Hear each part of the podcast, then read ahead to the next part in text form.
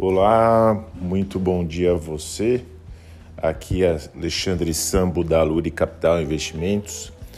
Nesta quarta-feira, 29 de dezembro de 2021, para mais um café matinal junto à mesa de renda variável, onde trazemos as principais movimentações das bolsas internacionais e da bolsa local, bem como as expectativas para o dia. Começamos pela bolsa americana, eh, onde no dia de ontem marcamos uma máxima histórica no mercado americano, próximo aos 4.800 pontos. Eh, porém, durante o dia o mercado perdeu um pouco de força, fechando em leve baixa lá fora. Por aqui, a nossa bolsa apresentou uma queda de 0,63 de queda, influenciada principalmente pela, pelas quedas das ações das mineradoras e siderúrgicas, influenciadas pela queda do minério de ferro no mercado internacional. No entanto, a liquidez continua bem reduzida por aqui.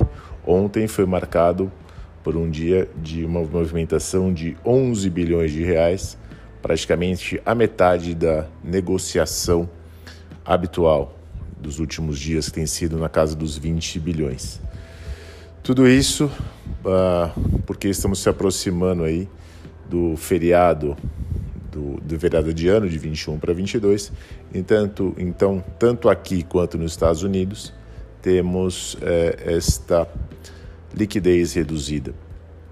No dia de hoje, as bolsas americanas seguem levemente em alta lá fora nesse momento, uh, seguindo a tendência de uh, alta consolidada este ano uh, lá fora.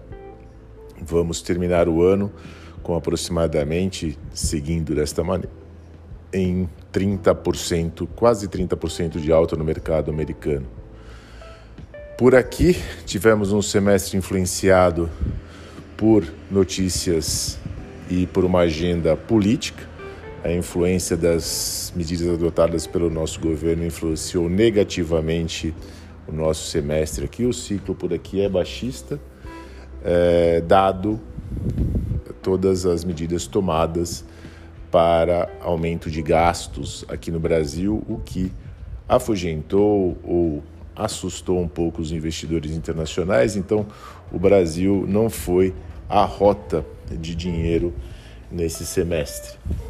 E vamos terminando aí o ano com um pouco mais de sinalização de, de, de sinal amarelo, né, dado as sinalizações de aumento para o funcionalismo público. Ontem o Paulo Guedes veio a público uh, ou encaminhou uma mensagem de que esses aumentos do funcionalismo público eram como os pequenos vazamentos, fazendo uma alusão a Brumadinho, e que isso poderia estourar e morrermos, né, eles morrerem todos afogados. Então, o Brasil ainda continua sendo é, desafiador para o investidor. Tá bom? Então, a expectativa para hoje é que tenhamos. É dado que o minério de ferro segue caindo no exterior hoje também, que tenhamos uma realização aqui de novamente, é, provavelmente de pequena amplitude dada a baixa liquidez, tá bom? Então eu fico por aqui. Amanhã estou de, estarei de volta para comentar as movimentações do dia de hoje. É, bem como as expectativas para o último pregão do ano. Tá bom? Um forte abraço e até amanhã. Tchau, tchau.